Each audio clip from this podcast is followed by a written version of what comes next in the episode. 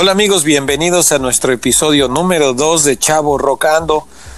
Eh, yo soy Manolo Chávez y el día de hoy tenemos un invitado muy especial, mi hermano nada más y nada menos, que nos va a platicar de un tema muy interesante que es el judo, las artes marciales y su desarrollo en México. Hola hermano, ¿cómo estás? ¿Qué tal Manolo? Buenas noches y un placer poder estar contigo. Oye, qué bueno, me da mucho gusto poder escucharte. ¿Qué te parece si, si platicamos de, de este tema tan interesante de las artes marciales? Me encantaría, tengo ganas de contarte todo. Me parece fantástico. Pues, ¿qué te parece si me acompañas a tomar una taza de té aquí al jardín y lo platicamos de manera más relajada? Me encantaría. Después de ti, por favor. Por supuesto, muchas gracias. ¿Qué te parece si lo hacemos el día de hoy? Con un té de manzanilla. El té de manzanilla cuenta con varios relajantes naturales que nos puede ayudar a tener una plática bastante amena. Espero que te guste con un poquito de azúcar. Me encantaría, por favor, comencemos. Oye, Pablo, pues mira, este, ¿qué te parece si le platicamos a las personas que nos están escuchando en este segundo podcast de, de este programa de Chavo Rocando? Eh, el tema del judo en las artes marciales. ¿Qué es el judo, hermano? Ah, pues mira, pues el judo es un arte marcial que fue creada por Jigoro Kano, que es el máximo sensei de todos. Fue creada en 1882 por él, cuando tenía 22 años. Él, por obvias razones, nació en 1870. Este deporte se divide en dos fases, que es la fase que estás en el suelo y la fase cuando estás de pie. La fase cuando estás de pie se divide en técnicas de hombro, espalda, cadera, piernas. En cambio, las del suelo se están dividiendo con inmovilizaciones, palancas de brazo y estrangulaciones. Puedes hacer este deporte tan genial como un ámbito deportivo competitivo o algo tranquilo solamente para que realices una actividad física y que tu salud esté perfecta.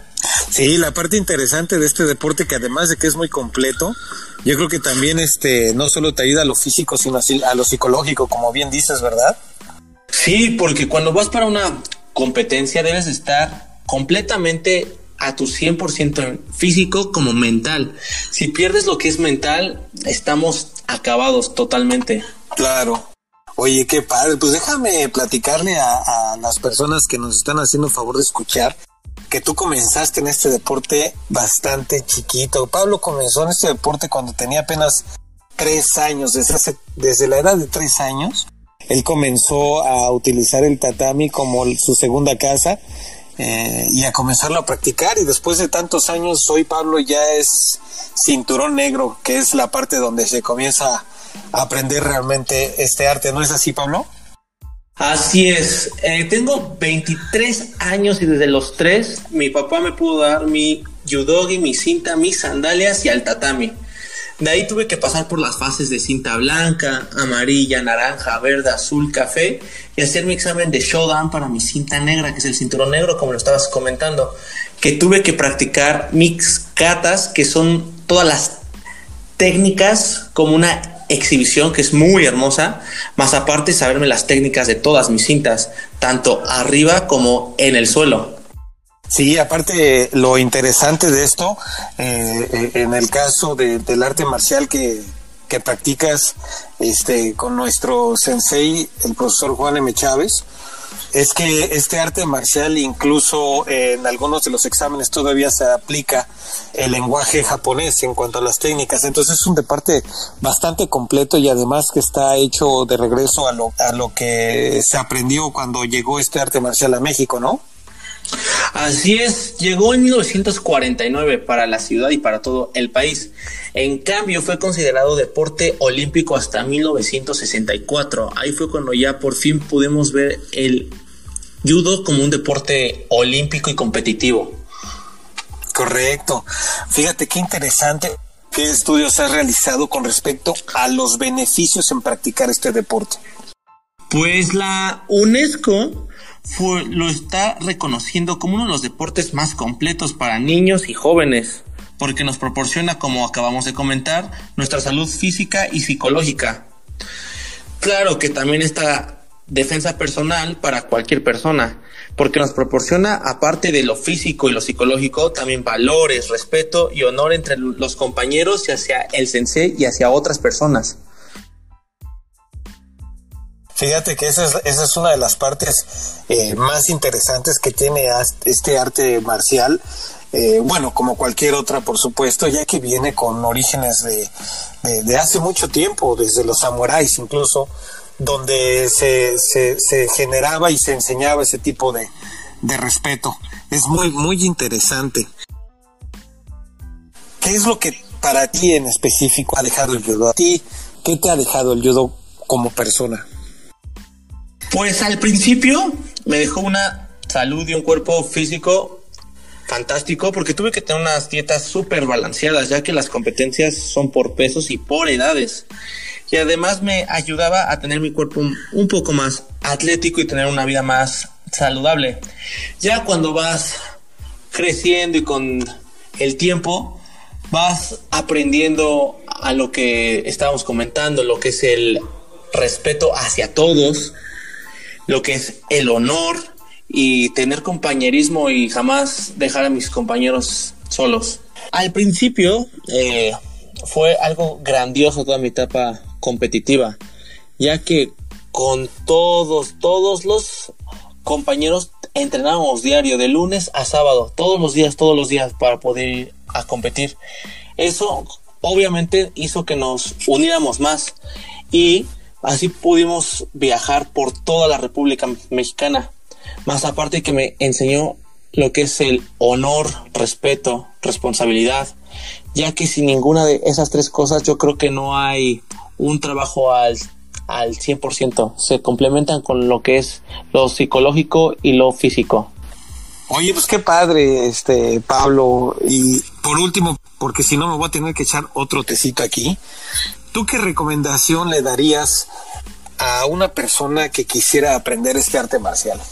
Pues necesitan lo que es disciplina, paciencia, ya que tus resultados no se pueden dar de un día a otro. Así es súper difícil. Debes de tener paciencia y tener la mentalidad y la pasión para poder trabajar día a día. Y vas a ver tus resultados como llegan poco a, a poco, pero van a terminar llegando. Claro, sí, sobre todo eso, ¿no? Como bien mencionas, dos cosas muy importantes, la disciplina y la paciencia, que es algo muy difícil de desarrollar, pero ya que lo tienes se convierte en un muy buen hábito, ¿no? Así es, no, es súper perfecto. Aparte, si tienen la oportunidad de poder practicar este gran deporte, se los aconsejo y se los recomiendo mucho, ya que no se van a arrepentir jamás. Sí, yo también estoy muy de acuerdo contigo. Oye, Pablo, pues muchas gracias por esta plática este tan interesante en este segundo episodio de Chavo Rocando. Eh, con respecto al deporte, espero que en los siguientes podcasts me puedas acompañar con nuestros invitados que vamos a tener más adelante, este, porque tenemos muchas sorpresas para los siguientes podcasts. Me encantaría, sería un gran placer poder estar con estos grandes podcast, ya que nos estás dando con todo y me encantaría poder escucharlos y más estar ahí contigo. Oye, pues muchas gracias, te, agradezco muchísimo tu participación el día de hoy. ¿Y qué te parece si te quedas otro ratito conmigo? Porque dentro de este mismo proyecto de los podcasts tenemos eh, un, una premiere el día de hoy en este podcast que es al final de cada una de nuestras sesiones que tengamos con nuestros invitados vamos a tener cinco minutos de historias, puede ser de ciencia ficción o de lectura inclusive. Va a estar muy interesante. Te invito a que te quedes mientras te traigo otra tacita de té. ¿Qué te parece? Es un placer y por favor, y que se repita, que sea un té de manzanilla, si no es mucha molestia, por favor. Té de manzanilla es entonces, amigos, quédense con nosotros para que escuchen estos cinco minutos de historias de ciencia ficción. Muchas gracias.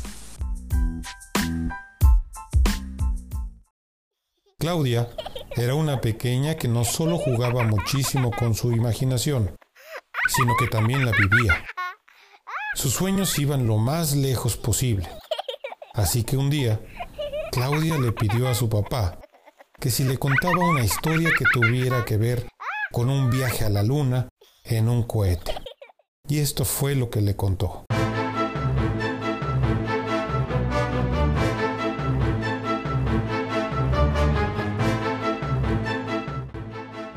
Primer capítulo.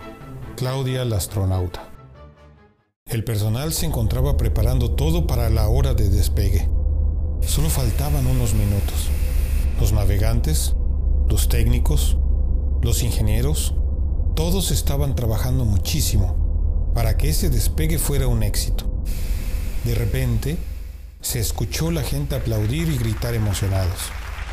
Claudia llegaba en una camioneta con el personal que la acompañaría a su punto de ingreso a la nave. Claudia caminó como la héroe que era, con un paso firme y feliz, que su viaje era al satélite natural de la Tierra. Quería ver si el tamaño de la Tierra era como ver a la Luna desde aquí. Llegó al punto donde solo ella podía caminar hasta la cápsula. Avanzó unos metros y ahí estaba la entrada a esa máquina magnífica. Con solo dos pasos dio ingreso a esa cabina llena de botones y pantallas. Ahí se encontraba el asiento, esperando que ella tomara el control de mando. La cuenta regresiva estaba por comenzar. Continuará.